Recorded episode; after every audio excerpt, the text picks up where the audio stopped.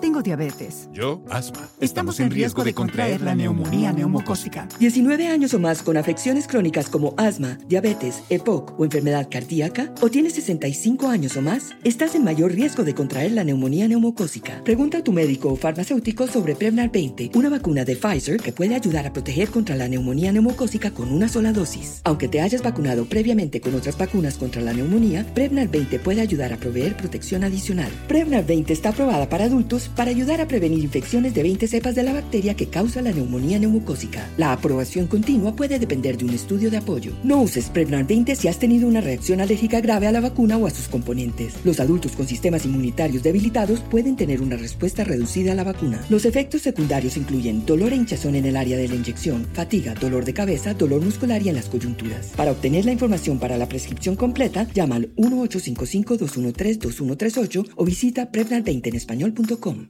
This is your moment, your time to shine, your comeback. You're ready for the next step in your career and you want an education employers respect. So you're not just going back to school, you're coming back with Purdue Global. Backed by Purdue University, one of the nation's most respected public universities, Purdue Global is built for people who bring their life experience into the online classroom. Purdue Global, Purdue's online university for working adults. Start your comeback today at purdueglobal.edu. When you have health insurance, it's easy to forget about your out of pocket costs. That can be a lot of money. But are your bills accurate? It's estimated over 50% of medical bills contain errors. HealthLock can help. HealthLock technology securely connects with your insurance and flags any overbilling, wrong codes, and fraud. You can even have HealthLock work on your behalf to get money back from select past bills. To date, HealthLock has helped its members save over $130 million. To save, visit healthlock.com today. Salutaciones, soy José Antonio Badía y este será un espacio para explorar conceptos, realidades, temas y ciencias que se atreven a cuestionar el status quo. En cada lección les voy a hablar de distintos temas que a veces rayan en las franjas de la realidad, pero que nos enseñan un destello de lo que se esconde detrás del sensual velo que cubre los secretos del universo. Bienvenidas y bienvenidos a esta escuela secreta.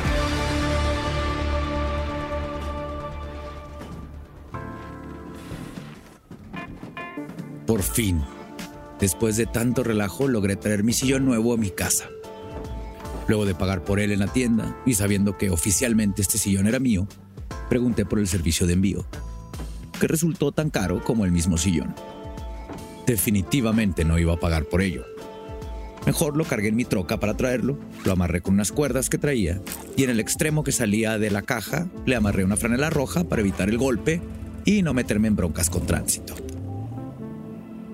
Pensé que sería más fácil. Ahora estoy muerto, hiperventilado en mi sillón nuevo. Así es como lo estoy estrenando. Desde el otro lado de la sala, Maggie, mi corgi, me mira con cara de ya te hace falta hacer ejercicio. Tan cómoda ella acostada en su propio sillón. La razón por la cual ahora hay dos sillones que no combinan en mi sala es justamente Maggie. Hace unos años descubrió que su spot favorito era el sillón justo en medio, en el punto exacto en donde entra el sol de la mañana al mediodía. Ahí, ella se echa a gusto y relajada. Con el tiempo, sus 10 kilos y medio, pues se fue hundiendo el cojín hasta que le hizo un hueco. Todo aquel que no supiera que ese hoyo en el sillón terminaba hundido en el lugar de Maggie, y con pena de decir cualquier cosa, pues se quedaba ahí feliz, 10 centímetros abajo que el resto de los que estaban en la sala. Maggie ha pasado tanto tiempo en ese viejo sillón que hay más restos de su presencia que de la mía. Vomitadas, pelos, babas y hacían imposible que ese siguiera siendo un lugar para ofrecerle a mis compas cuando vienen de visita. Incluso ya no era un sillón en el que yo me sintiera tan cómodo sabiendo que había absorbido tantos fluidos perrunos. No me mires así, Maggie, te amo, pero cada uno necesita su espacio, ¿no? Pues Maggie se apropió del viejo sillón. Ahora hay uno para mí y uno para ella pero hasta hace unos momentos, mi sillón le seguía perteneciendo a una cadena de tiendas. Mi sillón, mío. ¿Cómo funciona esto de que ahora este sillón me pertenece? ¿A quién se le ocurrió esto de que un individuo podía apropiarse de algo y evitar que otro hiciera uso de él? Doña Jacinta, mi vecina que vive enfrente de mí, bien podría llegar a mi casa, abrir la puerta y sentarse en mi sillón. O incluso en el de Maggie. O yo podría ir a su casa y sentarme en el de ella. Lo que queremos es usarlo para lo que fue hecho, y en ambos casos los sillones cumplen su función. Pero por encima de su funcionalidad, no deja de estar la idea de la propiedad. No solo estaría usando un sillón que no me pertenece, sino que estaría allanando una casa que resulta que también es propiedad privada de alguien más. Pero a ver, a ver. Si solo entré a sentarme en el sillón, ¿eso sería un delito? En el sentido estricto, sí. Pues no tengo el permiso de usar ese sillón ni de entrar a esa casa. Pero ¿desde cuándo empezamos a delimitar las pertenencias del uno y del otro? Pues parece que todo empezó en la antigua Grecia, con Platón y Aristóteles ambos grandes filósofos griegos queriéndose llevar la contra el uno al otro. Platón fue maestro de Aristóteles y es considerado, junto a este, el padre de la filosofía occidental. Platón tenía deseos e ideas muy particulares sobre la forma de organización de las polis, que eran las estructuras típicas de una comunidad. Los centros urbanos en la antigua Grecia. Para él, una polis debe ser colectivista y jerárquica. Piensa que las polis deben ser gobiernos oligárquicos, es decir, que el gobierno está puesto en manos de unos pocos y de una misma clase social, y que además se ha ejercido por reyes filósofos, que según Platón debían descender directamente de los dioses, cosa que garantizaría que estos gobiernen con sabiduría. Debajo de ellos en la jerarquía estarían los guardias que resguardan las polis, y después de ellos estarían los artesanos, campesinos y mercaderes, que se encargan de producir los bienes materiales para todos los miembros de la polis. Aquí es donde entra el tema de la propiedad. Platón piensa que todos los bienes, sea quien sea que los produzca o los obtenga, que sería, por ejemplo, en el caso de un botín de guerra, deben ser propiedad colectiva. Es decir, compartir todo entre todos. Él no cree en la propiedad privada, tampoco en el dinero. Pues corrompen la virtud. Incluso muestra un desprecio por el comercio y la ganancia monetaria. Además, cree que las riquezas excesivas deben negarse a las clases más altas.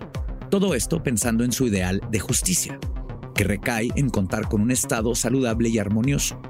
Y pensaba que el objetivo del individuo era mantener y fortalecer la estabilidad del Estado. El individuo nunca estaría por encima del colectivo. Sin duda, Platón guardaba mucha confianza en el bien común.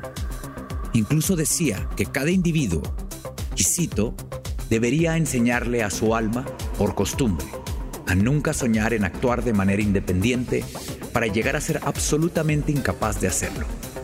Todos estos preceptos e ideas podrían funcionar sin ninguna dificultad, pues Platón cree que en el mejor de los casos, los reyes, descendientes de dioses, gobiernan con justicia y sabiduría, pero ¿Qué si no es así?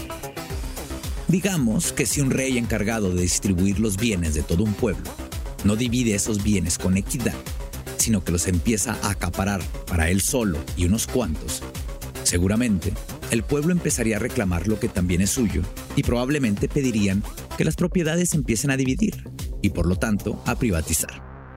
Pues claro, no sería justo trabajar sin descanso para después no obtener nada en beneficio. En ese caso, lo justo sería que tanto reyes como campesinos y artesanos trabajaran por el bien común. Esto sin llegar a otros cuestionamientos que seguramente llegarían como ¿qué facultades tiene este rey para gobernar? Ahí nos preguntaríamos si puede gobernar y si verdaderamente desciende de un dios. ¿Por qué no podría gobernar un artesano o un campesino, por ejemplo? Que seguramente entendería mejor a sus pares en comparación a un rey filósofo. Y aquí es donde todas las ideas de Platón sobre la propiedad colectiva y su funcionamiento dentro de un sistema de gobernanza se problematizan. Pero tiempo después llega Aristóteles, el filósofo, polímata y científico griego, que como ya te conté era discípulo de Platón. Él dijo, no, no, no, a ver, ¿cómo que propiedad colectiva? La propiedad debe ser privada. Aristóteles argumentó los beneficios de la propiedad privada Incluso, y a diferencia de Platón, defiende el uso del dinero, defiende el intercambio y el valor. Él cree que la propiedad privada es necesaria y justa si se quieren crear sociedades estables y equitativas. Si uno adquiere bienes de manera voluntaria, también se adquiere un derecho legítimo sobre lo poseído. La propiedad privada no solo establece límites, sino que otorga responsabilidades a los propietarios. Según este filósofo, la necesidad de poseer está intrínseca en los seres humanos. Por naturaleza, el hombre tiene la capacidad de poseer. Y supongo que tiene razón. Los siglos en los que el mundo lleva funcionando bajo el capitalismo dan cuenta de eso. Aunque no significa que este sistema económico y social, basado justamente en la propiedad privada, funcione de la mejor manera. Pero no nos adelantemos. Regresemos a la Grecia clásica. Para Aristóteles, la propiedad privada es benéfica para el progreso. ¿Esto qué quiere decir? Para este filósofo, si todos los bienes son comunales, reciben poca atención. Pierden valor al pertenecer por igual a una comunidad. En cambio, si la propiedad es privada, el valor de los bienes aumenta, pues surge un interés en quien no es poseedor. Al mismo tiempo, quien es propietario de dicho bien cuida de esa pertenencia al saber el costo que le significó. Así, ese bien difícilmente se devaluará. También ve en la propiedad comunal más posibilidades de conflicto, pues aquellos que se esforzaron más en producir los bienes quedarán en desacuerdo cuando todos quieran gozar de estos mismos bienes sin haber trabajado a la par con ellos.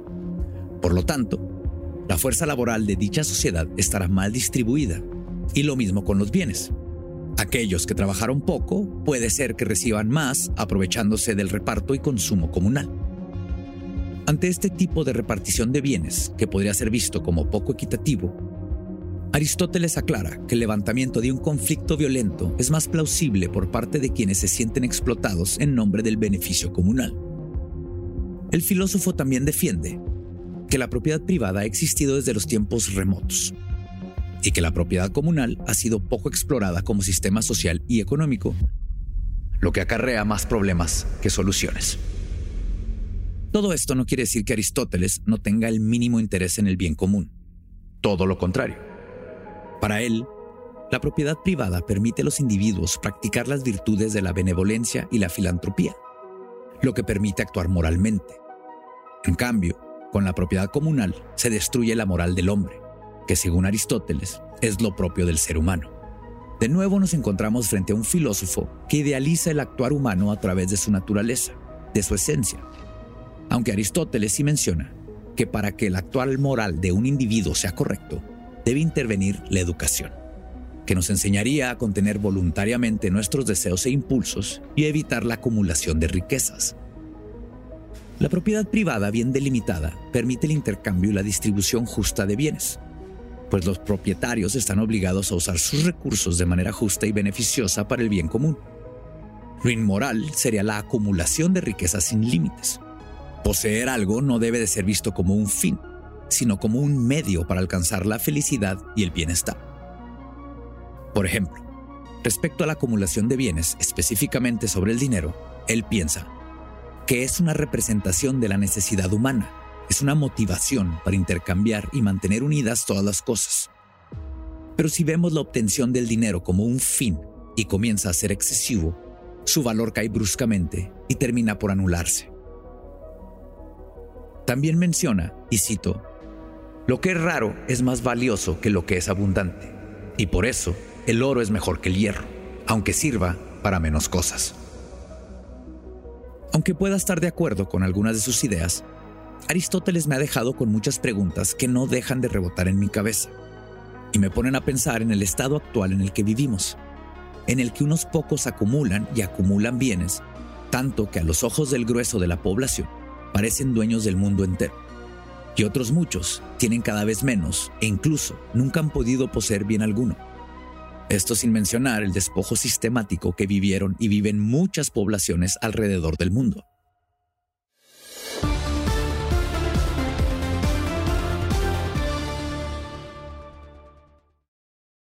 Diabetes. Yo, asma. Estamos en riesgo de contraer la neumonía neumocócica. 19 años o más con afecciones crónicas como asma, diabetes, EPOC o enfermedad cardíaca, o tienes 65 años o más, estás en mayor riesgo de contraer la neumonía neumocócica. Pregunta a tu médico o farmacéutico sobre Prevnar 20, una vacuna de Pfizer que puede ayudar a proteger contra la neumonía neumocócica con una sola dosis. Aunque te hayas vacunado previamente con otras vacunas contra la neumonía, Prevnar 20 puede ayudar a proveer protección adicional. Prevnar 20 está aprobada para adultos para ayudar a prevenir infecciones de 20 cepas de la bacteria que causa la neumonía neumocócica. La aprobación continua puede depender de un estudio de apoyo. No uses Prevnar 20 si has tenido una reacción alérgica grave a la vacuna o a sus componentes. Los adultos con sistemas inmunitarios debilitados pueden tener una respuesta reducida a la vacuna. Los efectos secundarios incluyen dolor e hinchazón en el área de la inyección, fatiga, dolor de cabeza, dolor muscular y en las coyunturas. Para obtener la información para la prescripción completa, llama al 1-855-213-2138 o visita Prevnar20 en español.com.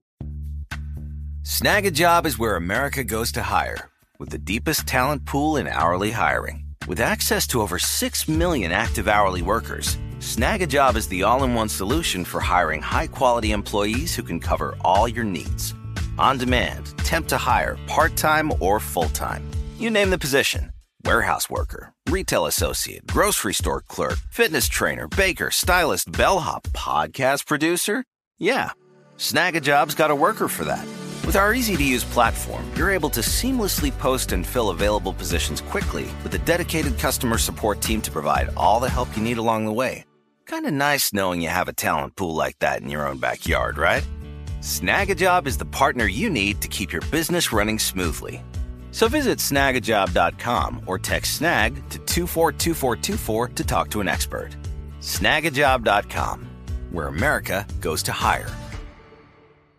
Like many of us, you might think identity theft will never happen to you. But consider this there's a new identity theft victim every three seconds in the U.S. That's over 15 million people by the end of this year, equal to the populations of New York, Los Angeles, and Chicago combined.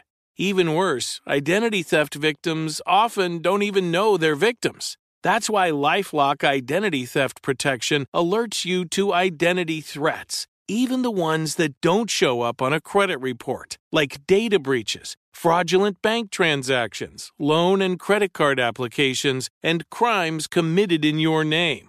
If your identity is stolen, your own dedicated Lifelock US based restoration specialist will work to fix it. Lifelock protects you in ways that you simply can't on your own. Join now and save up to 25% your first year at lifelock.com slash iHeart. That's lifelock.com slash iHeart to save up to 25%. Identity theft protection starts here.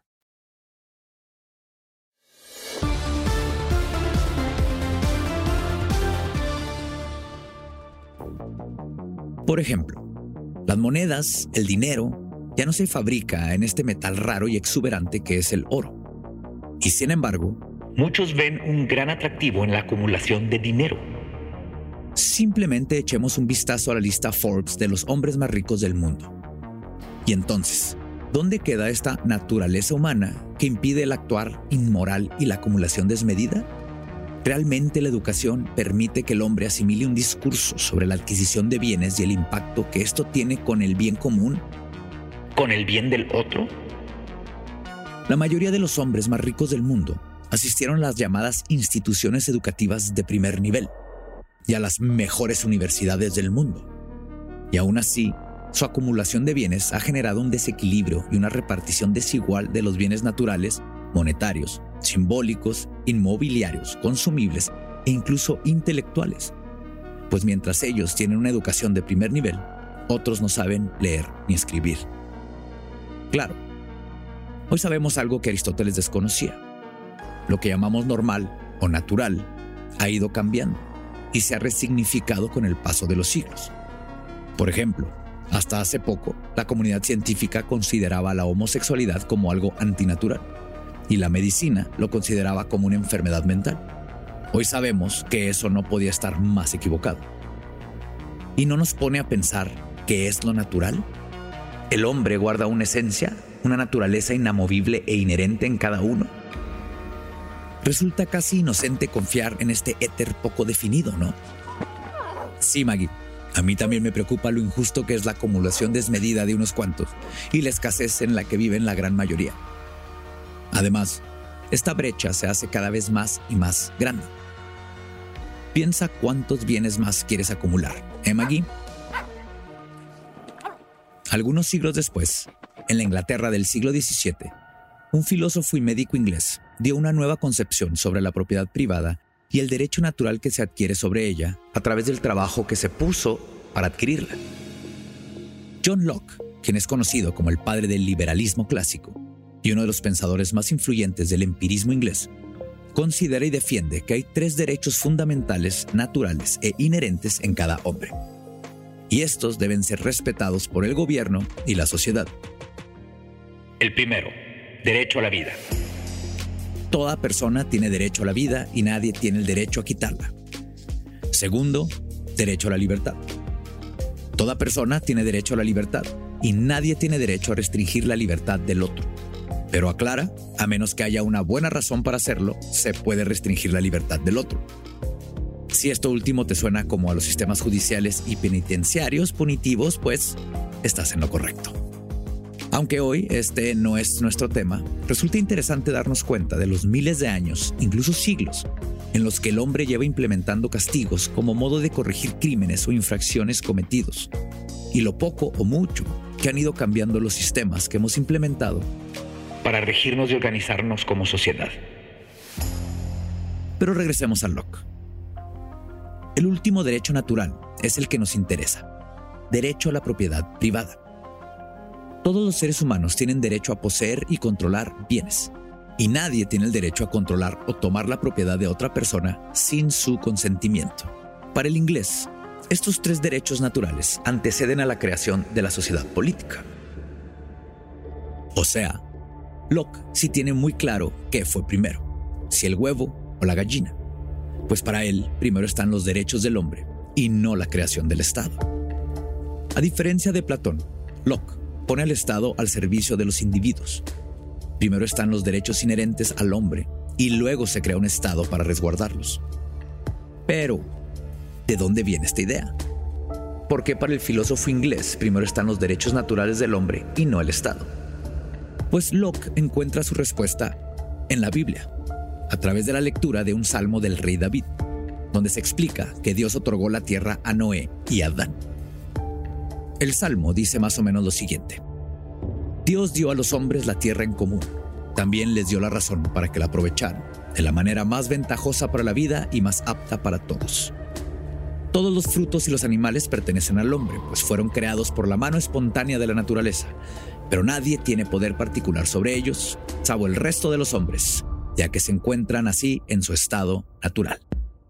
¿Y esto qué quiere decir? Pues de acuerdo a los preceptos de la religión cristiana, Dios, al darnos la tierra con tantos recursos, nosotros como hombres podemos disponer de ello, pero siempre de manera conjunta, ya que estos bienes pertenecen a todos por igual.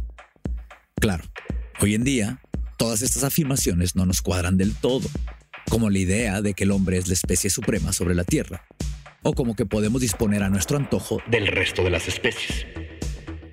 De aquí, por ejemplo, que en nombre de Dios, los conquistadores hayan saqueado y destruido miles de ecosistemas naturales, y que incluso hoy en día sigamos creyendo que matar a un animal o a una planta está en nuestro derecho natural, por ser superior a estas especies, o porque están a nuestro servicio. Claro que resulta extraño que Locke haya justificado la propiedad privada a partir de la lectura de lo que Dios designó para el hombre, pues en esencia, lo que dicta la Biblia es que ningún hombre puede apropiarse de los bienes naturales si todo le pertenece a todos. Pero Locke toma estas ideas de la Biblia y piensa, si Dios me dio todos estos recursos naturales para disponer de ellos, yo, como hijo obediente del Padre, tengo que hacer uso de ellos.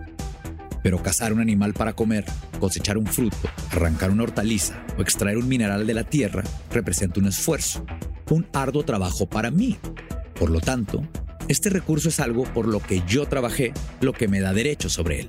A través de esta idea es que Locke teoriza y piensa sobre la propiedad privada.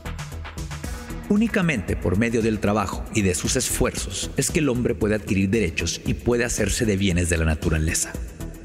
Es por medio del trabajo que el hombre integra esos bienes a su persona, bienes que Dios puso a su disposición. Por lo tanto, según Locke, resulta natural que el hombre pueda adquirirlos. Ya veo por qué Maggie efectivamente es la dueña legítima de ese sillón. Todas esas horas roncando en el mismo lugar, todas esas vomitadas, pavas y pelos que dejó en sus cojines no fueron gratuitas. Era un esfuerzo de día tras día para adquirir derechos sobre ese bien. ¿O me equivoco, Maggie? Aunque déjame decirte algo, Maggie. Locke aclara que el hombre no puede hacer esto de manera ilimitada. La propiedad privada tiene sus límites. Locke toma esta idea del pensamiento de Aristóteles en que la mejor riqueza es la que no está llevada por los impulsos, sino por la razón. La adquisición de bienes debe ser un medio para buscar el bienestar, no un fin en sí mismo. Al respecto, él dice, y cito, el ser humano puede hacer suyas las cosas mediante el trabajo, solo en la justa medida en que pueda aprovecharlas antes de que se echen a perder. Dios no creó nada para que el hombre lo eche a perder o lo destruya. El hombre debe apropiarse de lo que en realidad necesita. La extensión de tierra que un hombre labra, planta, cultiva, mejora y cuyos productos es susceptible de emplear, conforma la medida de su propiedad. Y de nuevo, nos encontramos frente a una forma de pensamiento que apela en contra de la acumulación excesiva de bienes, en la que la justa medida es solo aquello que podemos aprovechar y consumir. Pero ¿Y esto cómo aplicaría a los bienes artificiales y a los bienes creados de materiales sintéticos por el hombre? Muchas de estas ideas se vuelven obsoletas frente al panorama actual del mundo. Veamos, ¿qué piensa otro detractor de la propiedad privada? Jean-Jacques Rousseau. Fue un polímata suizo, escritor, botánico, filósofo y músico del siglo XVIII, cuyas ideas fueron ampliamente celebradas durante la Revolución Francesa. Para Rousseau, un sistema político basado en la independencia económica y el interés propio conducen a la desigualdad, al egoísmo y terminan estableciendo y beneficiando a la sociedad burguesa. A través de su obra, El contrato social, Rousseau hace una fuerte crítica a los pensamientos desplegados por Locke y por Hobbes, que en la época eran las ideas más establecidas y aceptadas. En esos tiempos, se celebraban los avances científicos y artísticos, pero para Rousseau el hombre se había convertido en un esclavo de ese progreso. Rousseau creía que el hombre en su prehistoria era bueno por naturaleza, guiándose por el amor propio y la compasión al otro, resultando que naturalmente buscara el bien común. Pero fue a través de la construcción de la civilización que el hombre se corrompió, y aunque haga un gran esfuerzo para conservar las formas correctas, solo logra moverse por la ambición y los vicios. El filósofo suizo ve el origen de esta corrupción del hombre en la propiedad privada, convirtiéndolo en el mayor detractor del Locke. Es por la propiedad privada que el pueblo queda sometido a los intereses de unos cuantos, lo que termina por construir un sector de la sociedad beneficiada, es decir, la burguesía, y un sector que es explotado. Él veía que la apropiación de un bien generaba una sociedad desigual, y cuestiona la idea de una autoridad natural de un individuo sobre los demás, por lo que termina siendo una imposición. Rousseau pensaba que, y cito, el hombre había nacido libre y sin embargo, por todos lados se encontraba encadenado. Entonces, si la corrupción y la maldad son resultado de sistemas opresores, y dichos sistemas son construcciones sociales, entonces podríamos deshacernos de estos vicios, ya que los mismos vicios son construcciones. En este caso, Rousseau cree que es posible crear otro tipo de sociedad, una más justa, equitativa y buena, ya que por naturaleza lo somos. Y aquí, el filósofo suizo propone un cambio a través de un contrato social. Él propone que las voluntades individuales queden enajenadas al bien común, mediante un pacto entre iguales, no de sumisión pero, para que esto sea viable, cada persona debe renunciar a sus beneficios individuales y privados y dar prioridad al beneficio colectivo. No es sumar voluntades individuales, sino buscar una voluntad colectiva para el bien del pueblo. De aquí su famosa frase, la soberanía reside en el pueblo. El Estado es el medio por el cual el pueblo expresa su voluntad y las leyes sus herramientas. Rousseau no solo fue un detractor de la propiedad privada, sino que propuso una organización social que da poder al pueblo, que busca la igualdad entre ellos. Con esto asentó las ideas de un sistema democrático, organizado y estructurado desde la voluntad general, que es el sistema que hoy prevalece en la gran mayoría de los países del mundo.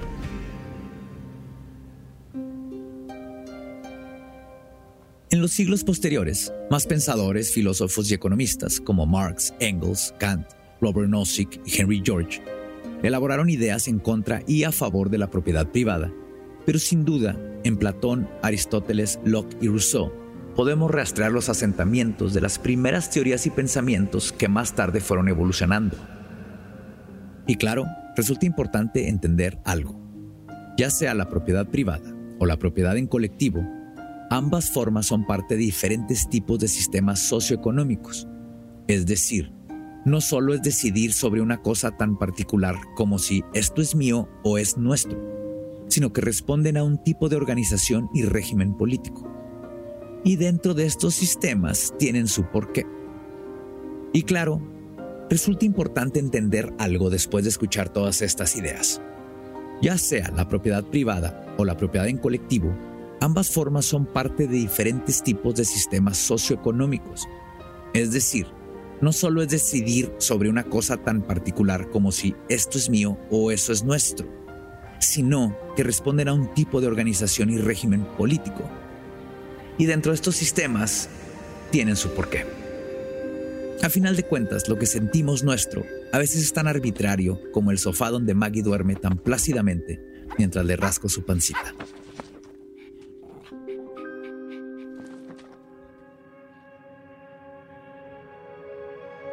Para aprender más sobre este tema, hoy voy a platicar con Laura Aranda, presidenta de la Asociación Mexicana de Arquitectas y Urbanistas, para cuestionar los espacios, la propiedad privada y quizás darnos cuenta cómo el diseño de los lugares en los que vivimos y convivimos moldea nuestras vidas mucho más de lo que nos imaginamos.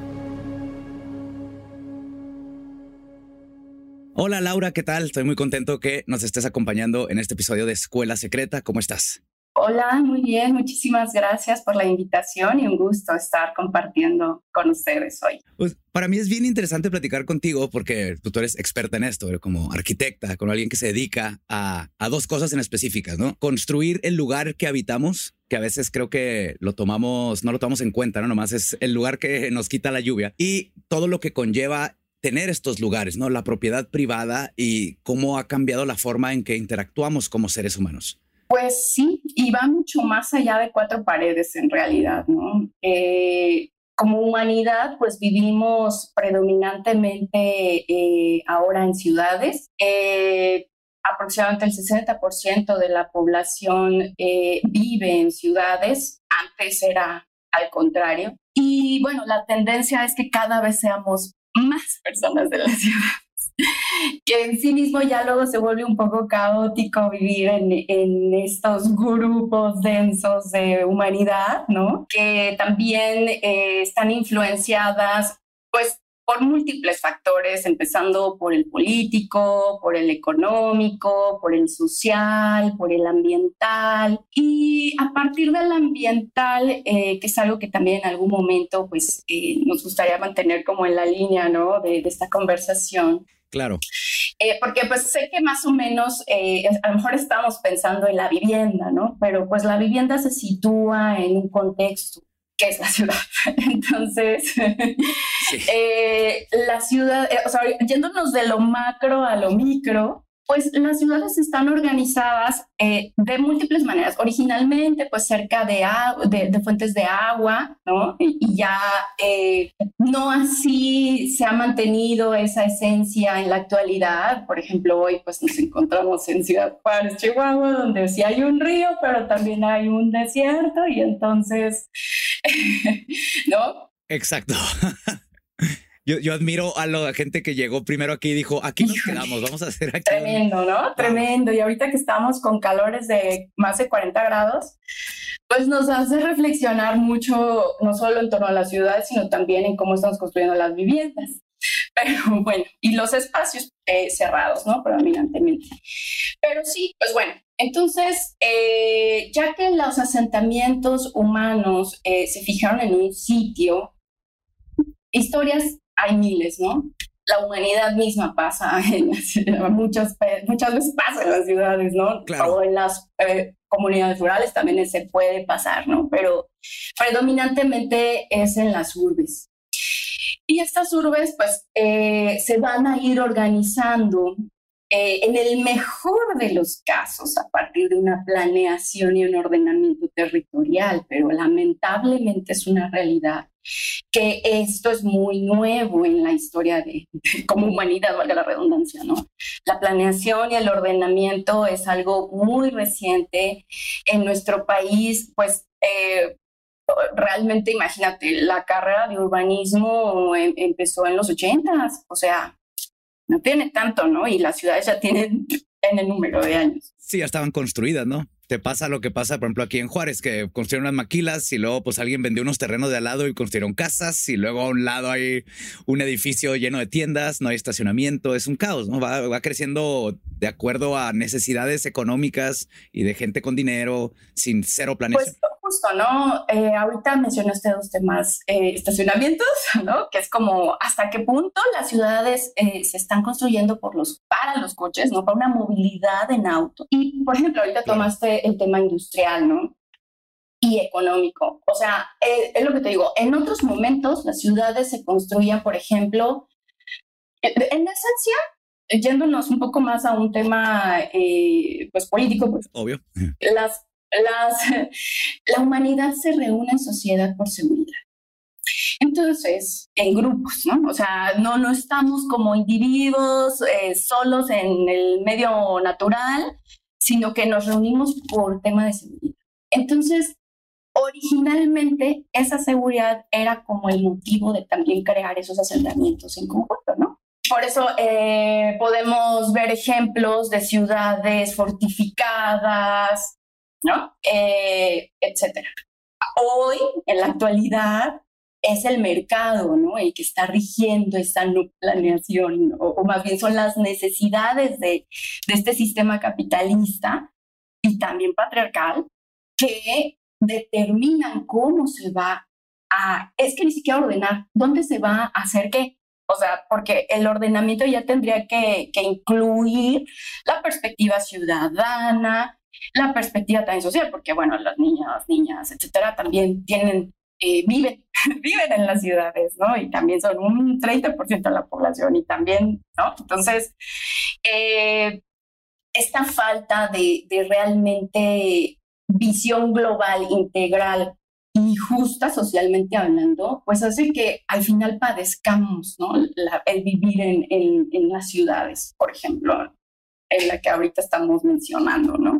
Donde al final son las necesidades del mercado, vuelvo al punto, ¿no? de una industria en este caso, las que van determinando qué se va a poner en qué predios, la universidad hasta dónde se va a mandar, ¿no? Y entonces al final la gente termina padeciendo largos trayectos, depender del coche, eh, no tener un transporte público eficiente, que aunque se están haciendo esfuerzos, pues como que todavía no termina de cuajar, ¿no? O sea, e, e, la caminabilidad cero en lugares donde otra vez volvemos al tema ambiental, ¿no? Aquí el clima es tan extremo que pues no permite fácilmente que las personas estén al aire libre, ni en invierno ni en verano. Eso tengo que explicar mucho, ¿no? Ni en verano.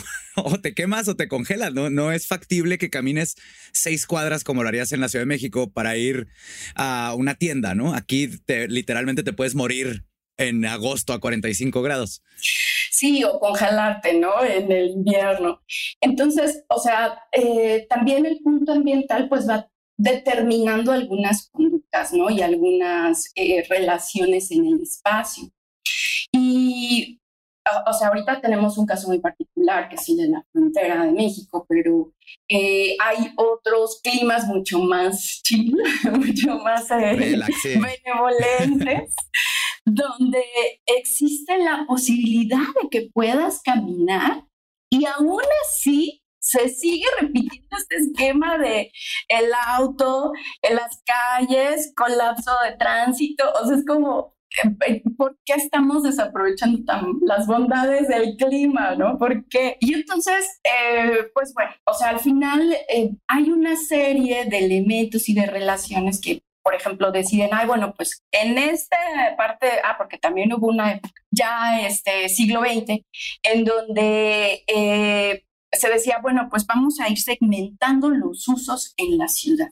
Es decir, aquí vamos a poner la industria, aquí vamos a poner los equipamientos este, administrativos o de salud, y aquí vamos a poner el tejido habitacional, o sea, la vivienda. Y entonces toda esa separación que estaba en función de hacer más ágil el tema productivo, pues hizo que también eh, no fuera el mejor modelo, ¿sabes?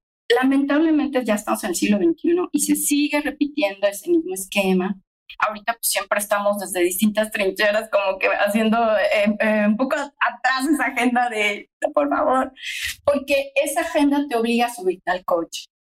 Esa agenda... Justo, ¿no? En Estados Unidos lo vemos mucho que hicieron los suburbios y luego los malls bien lejos para que vendan carros y necesitas absolutamente un carro que está, no pueden ni cruzar un freeway, ¿no? En Estados Unidos está muy planeado así como lo describes. Pues es que justo, ¿no? O sea, busca eh, fomentar su industria automotriz y petrolera y entonces también ya estamos en unos momentos en los que eh, necesitamos urgentemente cerrar ese ciclo energético eh, del fósil del pasado, ¿no? O sea, el uso de, combustibles fósiles, pues ya, ya, ya fue, ya fue, ¿no? Tenemos que ir viendo hacia otros lados.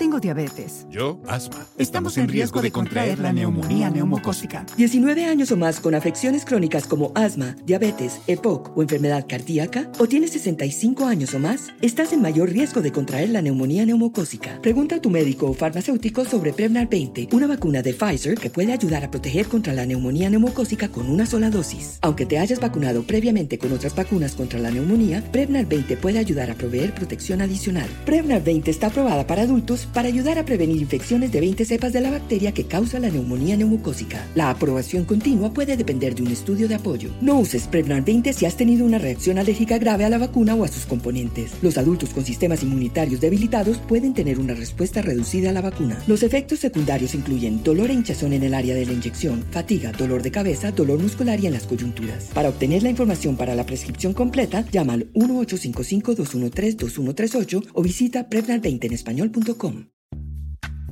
Snag a job is where America goes to hire, with the deepest talent pool in hourly hiring. With access to over 6 million active hourly workers, Snag a job is the all in one solution for hiring high quality employees who can cover all your needs. On demand, temp to hire, part time or full time. You name the position warehouse worker, retail associate, grocery store clerk, fitness trainer, baker, stylist, bellhop, podcast producer. Yeah, Snag a job's got a worker for that. With our easy to use platform, you're able to seamlessly post and fill available positions quickly with a dedicated customer support team to provide all the help you need along the way. Kinda nice knowing you have a talent pool like that in your own backyard, right? Snagajob is the partner you need to keep your business running smoothly. So visit snagajob.com or text snag to 242424 to talk to an expert. Snagajob.com, where America goes to hire.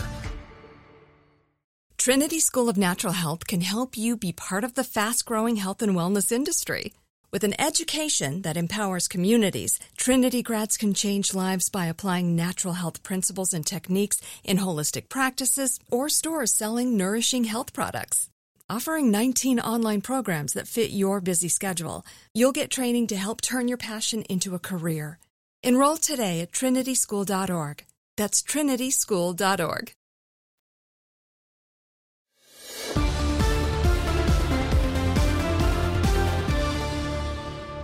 Y es curioso cómo, sí, esto que para ver a otros lados, no, no, creo que muchos no se ponen a pensar que desde el automóvil tiene que ver con la vivienda, que tiene que ver cómo está construida la ciudad, que tiene que ver con por qué estás enojado en el tráfico, atorado con todo este desastre, ¿no? O por qué tu casa está en un lugar en donde está lleno de contaminación, porque todo está planeado a partir de estas cosas que no nos involucran como seres humanos, sino como gente que compra, claro. Sí, que consume y que obedece, ¿no? O sea, que obedeces, que produces y que consumes, ¿no? Aparte. O sea, es como ahí el, círculo perfecto para el desastre.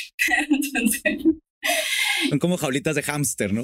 Ándale, exacto, como la rueda del hámster. Entonces, eh, sí, totalmente. Y buscar justo, ¿no? Un, urbanismo distinto. Eh, yo también he estado trabajando mucho temas de perspectiva de género. Eso me interesa mucho, ahorita lo mencionaste. Pues eh, se parte un poco de que el género es una construcción cultural, ¿no? No, no, o sea, una cosa es el género, aquello que se enseña, es aquello, por ejemplo, aquellos estereotipos que se van reproduciendo familiar o socialmente a través de N número de generaciones, y otra cosa es el sexo, que es eh, la parte fisiológica con la que naces. Exactamente. Entonces, eh, son dos cosas que van de la mano, pero que son separadas, son distintas. En el contexto actual, que es el patriarcal, las unen. Por eso eh, es como, ah, es niño, entonces fútbol y entonces es el proveedor y entonces el que va a ir a trabajar y entonces el mero mero, ¿no? Los baños, ¿no? Ah, es rosa, niña, casa, comida, eh, sustento, lo que le llamamos trabajo reproductivo, porque justo a partir del tema de esta distinción eh, de género basada en la fisiología, en la fisionomía, en el sexo, eh, es que también hay una separación de trabajo, hay una separación sexual, una división sexual del trabajo en donde eh, a los hombres les toca la parte productiva, aquella remunerada, aquella con un poder y una responsabilidad, con una autoridad, eh, que pasa sobre todo en el espacio público y eso también eh, fomenta arquitectónicamente hablando escalas monumentales, y su tiempo también es así, ¿no? Es un tiempo productivo.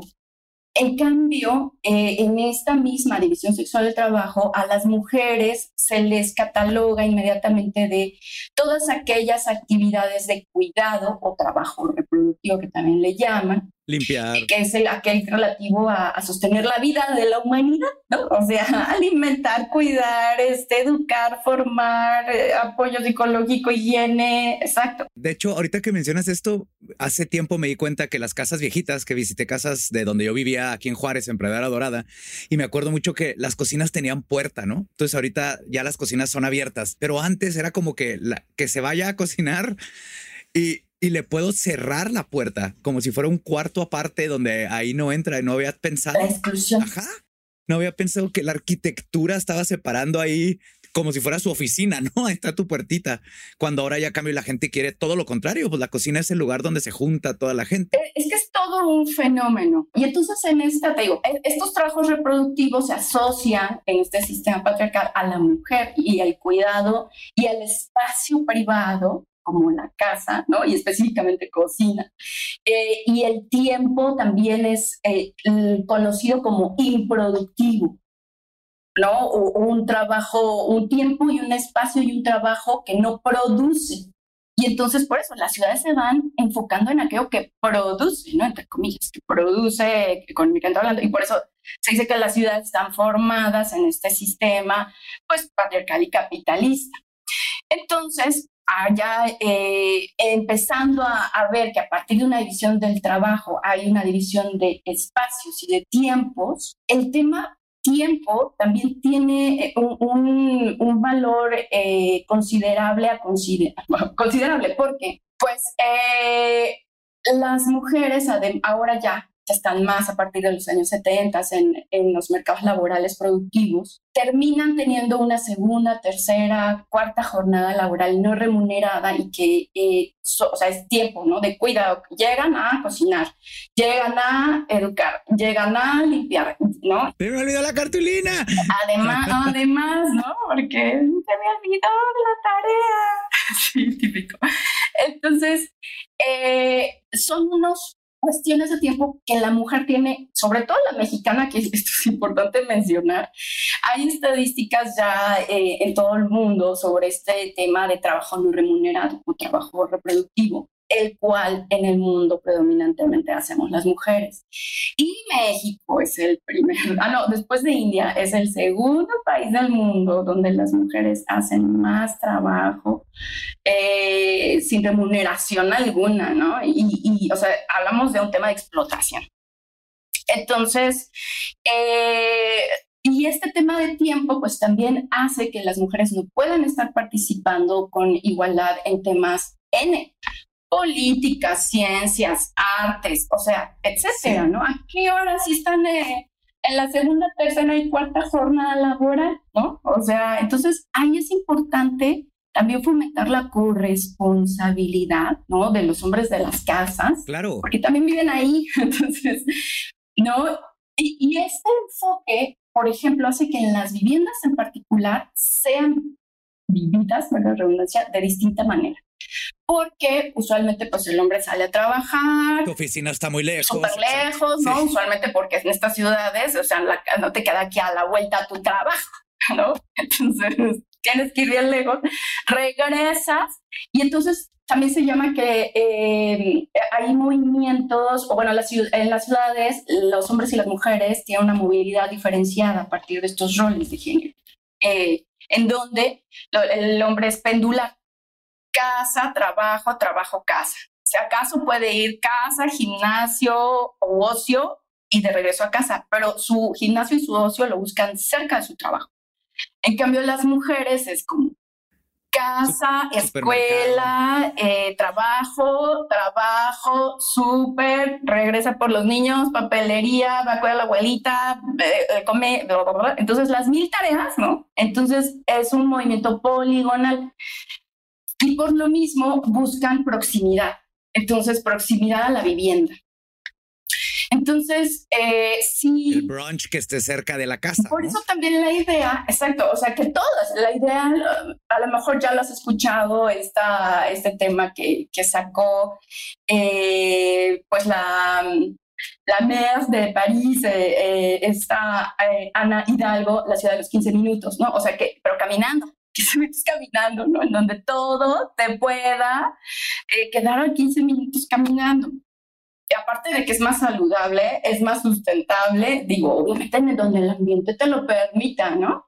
Obvio. Volvemos a donde abrimos. Y también crea más el mejor ambiente laboral. Estás ahí cerca, es nomás ir y regresar. Eh, todo el ocio, que es importantísimo, ¿no? Lo tienes ahí cerca, no tienes que viajar dos horas. Exacto. Y ahorita que, que decíamos esta perspectiva de cómo se vive en las casas de manera diferenciada, pues es eso. O sea, los hombres ven en la casa un lugar de resguardo, de refugio, de reposo, de descanso, ¿no? Porque ya saliste a trabajar, entonces ya llegas, en teoría te relajas pero la mujer no lo vive así. O sea, la mujer es un lugar de trabajo.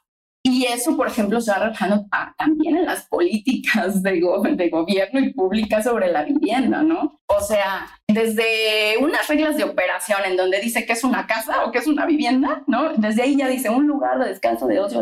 No. Ajá, sí, bueno, eso para, pero las mujeres es un lugar de trabajo. Entonces, exacto, ¿no? No, entonces. No, yo recuerdo a mi mamá, o sea, todos recordamos, ¿no? Las mamás ahí. No, no. Que dicen que no paran, exacto, es un trabajo de no descanso. Y entonces, eh, al fin, o sea, justo así como se va traduciendo todos estos prejuicios desde una parte política, también va a ir bajando una parte de diseño eh, espacial donde eh, tú puedes ir diseñando un espacio a partir de ciertos principios ordenadores. Eh, por ejemplo, eh, dimensiones, escalas, jerarquías, proporciones, transiciones. Y todo eso se puede ir también traduciendo literal a cuatro paredes o a un vacío o a lo que mencionabas el tema de las cocinas, ¿no? Eh, si tú haces un espacio cerrado, pues ya es excluyente. Y aparte, si lo haces chiquito, sea, es más excluyente aún. Entonces, en una cocina donde cabe una sola persona, claro. además de que ya sabemos a quién le va a tocar estar aquí en este esquema patriarcal, este, eh, ¿cómo, puedes fomentar una corresponsabilidad, pues aumenta tus dimensiones, ¿no? O sea, mínimo que quepan dos o tres personas ahí que puedan también estar trabajando en un esquema de circulaciones simultáneas eh, y un lugar eh, sí abierto, pero ojo, no abierto, no abierto en extremo, porque si no, de todas maneras, se cae en lo mismo, que las personas no salgan de la cocina. Entonces, porque ya ves que luego eh, se dio un tiempo en este tipo de cocinas americanas que ya eran tan abiertas que ya hasta la sala de TV estaba dentro de la cocina y al final todo pasa en la cocina, ¿no? Y entonces como, mm, ajá, ¿y a qué hora va a descansar la mujer? ¿No? O sea, me explico, porque en la cocina no descansar, ¿eh? Entonces, lo importante aquí es encontrar la manera de justo eso, ¿no? no abrir, que haya los espacios para cada persona, del, pensando en cómo vive cada persona, su estilo de vida. Y ahora con esto del tema de eh, el trabajo remoto, donde eh, también la parte productiva entró a la casa, pues sí es como importante eh, urgentemente reconsiderar cómo estamos construyendo la vivienda. Eh, no solo, o sea, obviamente tomando en cuenta, cuando tú vas a hacer un, un, objeto arquitectónico, hay algo que se llama programa, programa arquitectónico. Y ahí es como donde te va, donde tú vas poniendo los espacios que vas a ir ocupando, ¿no? O sea, porque, ah, no, pues es una casa eh, de una familia ampliada, ¿no? Pues es este, eh, el hijo con su mamá, con la tía, con el, la abuelita, y entonces, porque también es eso, es reconsiderar que cada vez va a ir aumentando el número de familias que están conformadas de maneras distintas. Ya no es típico. Además, cada vez es más raro que, te, que, o sea, es más común que a los 30 años todavía estén los hijos en casa de los papás, ¿no? Por como está ahorita lo difícil que es rentar o comprar. Entonces, justo está cambiando el sistema completamente. Totalmente. O sea, justo e, es, cambio de pensamiento de, o sea, ahorita más o menos en México eh, empieza a ser ya un 30% la población que vive en modelos de familia distintos, ¿no? Y va en aumento. Entonces, eh, es importante que tú digas, ah, bueno, pues necesito tantas habitaciones, tantos baños, tanto área de descanso, tanta área de trabajo, ¿no? Este, Productivo y, reproductivo, porque eh, luego a veces vemos espacios, eh, por ejemplo, en Ciudad de México me ha tocado ver casas donde ya no hay lavaderos, ¿no? Y entonces es como, ¿y dónde vas a lavar el tapeador? O ya no, ya nadie va a tapear ahí, o qué cosa, ¿no? O, sea, asumen que con la lavadora ya lo resolviste, ¿no? Pero ahí se... No, y lo más le estás agregando, ahora tengo que ir a buscar dónde lavar esta cosa. E, es, es eso, te digo, los prejuicios de las personas que diseñan se van a ir traduciendo desde el programa arquitectónico, qué quitas y qué pones, qué consideras y qué no consideras. Y ya que lo consideraste, asumiendo que consideraste múltiples factores, eh, lo pasas a, una distribución, ¿no? Ah, bueno, pues la cocina va a estar cerca, va a estar lejos. El área de tal va a estar cerca o va a estar lejos. Y ya que, ¿y cómo lo conectas?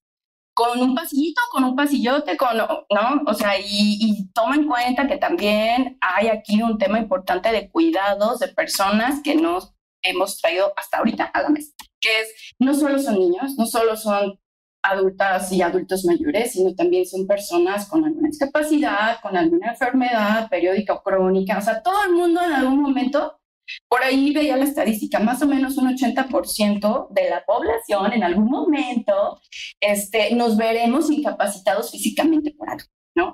Que te fracturaste, que te caíste, que te lesionaste, que envejeciste, ¿no? Oh, envejeciste, ¿no? o sea, y entonces... De hecho, mis papás ahorita están buscando una casa de un piso y, conozco a varios papás de amigos que están justo en esa búsqueda y eh, no las encuentran porque aquí todo se construye para ahorrar espacio de terreno eh, hacia arriba, ¿no? Y justo son cosas que no se pensaron hasta ahorita que nos empieza a pegar todo, pero pues ya estamos en un, en un sistema, creo que casi casi es o tirar todo y volver a empezar o empezar a las afueras. No, es un proceso largo a lo que me refiero, que no, no, no, no lo vamos a empezar a ver ya, pero sí se tiene que empezar a hacer ya. Y que tiene finalmente, cualquier cosa que decíamos va a tener también un impacto ambiental. ¿no? también eso es algo que hay que considerar y, de, y económico, porque justo pues sabemos que a partir del neoliberalismo y todo este tema del adelgazamiento del Estado y una pérdida de derechos laborales, que ya eh, pues la generación millennial y las que siguen, pues ya no se van a jubilar, ya no tienen tan fácil el tema de acceso a créditos, ya no tienen tan fácil el tema eh, de conseguir una vivienda propia.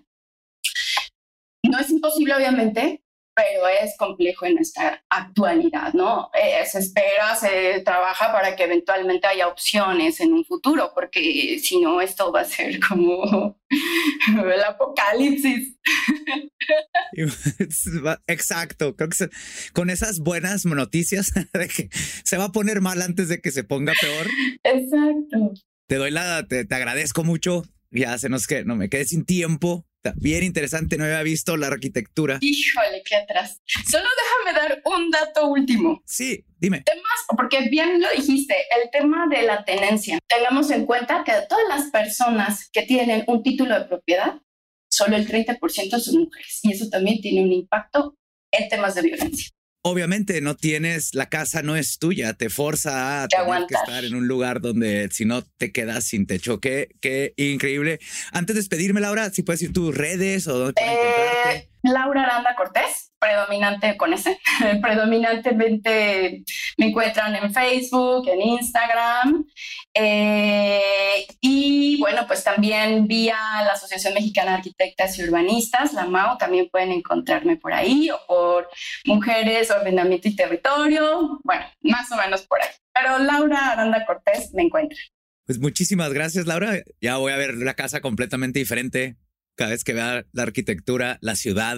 Fue muy buena plática. De nuevo, muchísimas gracias. No, gracias a ustedes por la invitación y bueno, espero que les haya sido interesante esta embarradita de lo que platicamos hoy. Yo creo que sí, justo, para eso es el podcast, darles esa embarradita para que la gente luego se vaya a investigar aún más. Con eso me despido. Laura, un abrazo.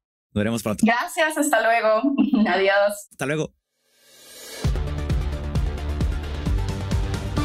Escuela Secreta is a production of Sonoro in partnership with iHeart's My Cultura podcast network. For more podcasts from iHeart, visit the iHeartRadio app, Apple Podcast, or wherever you listen to your favorite shows.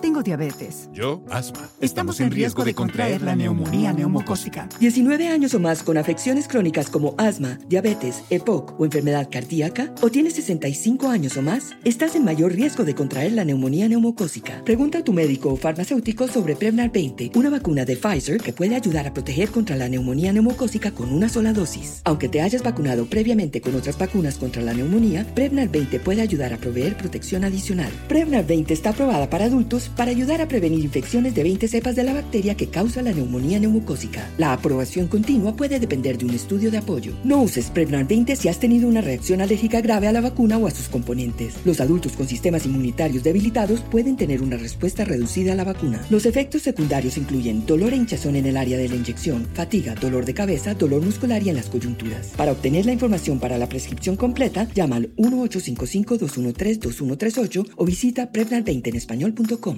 Trinity School of Natural Health can help you be part of the fast growing health and wellness industry.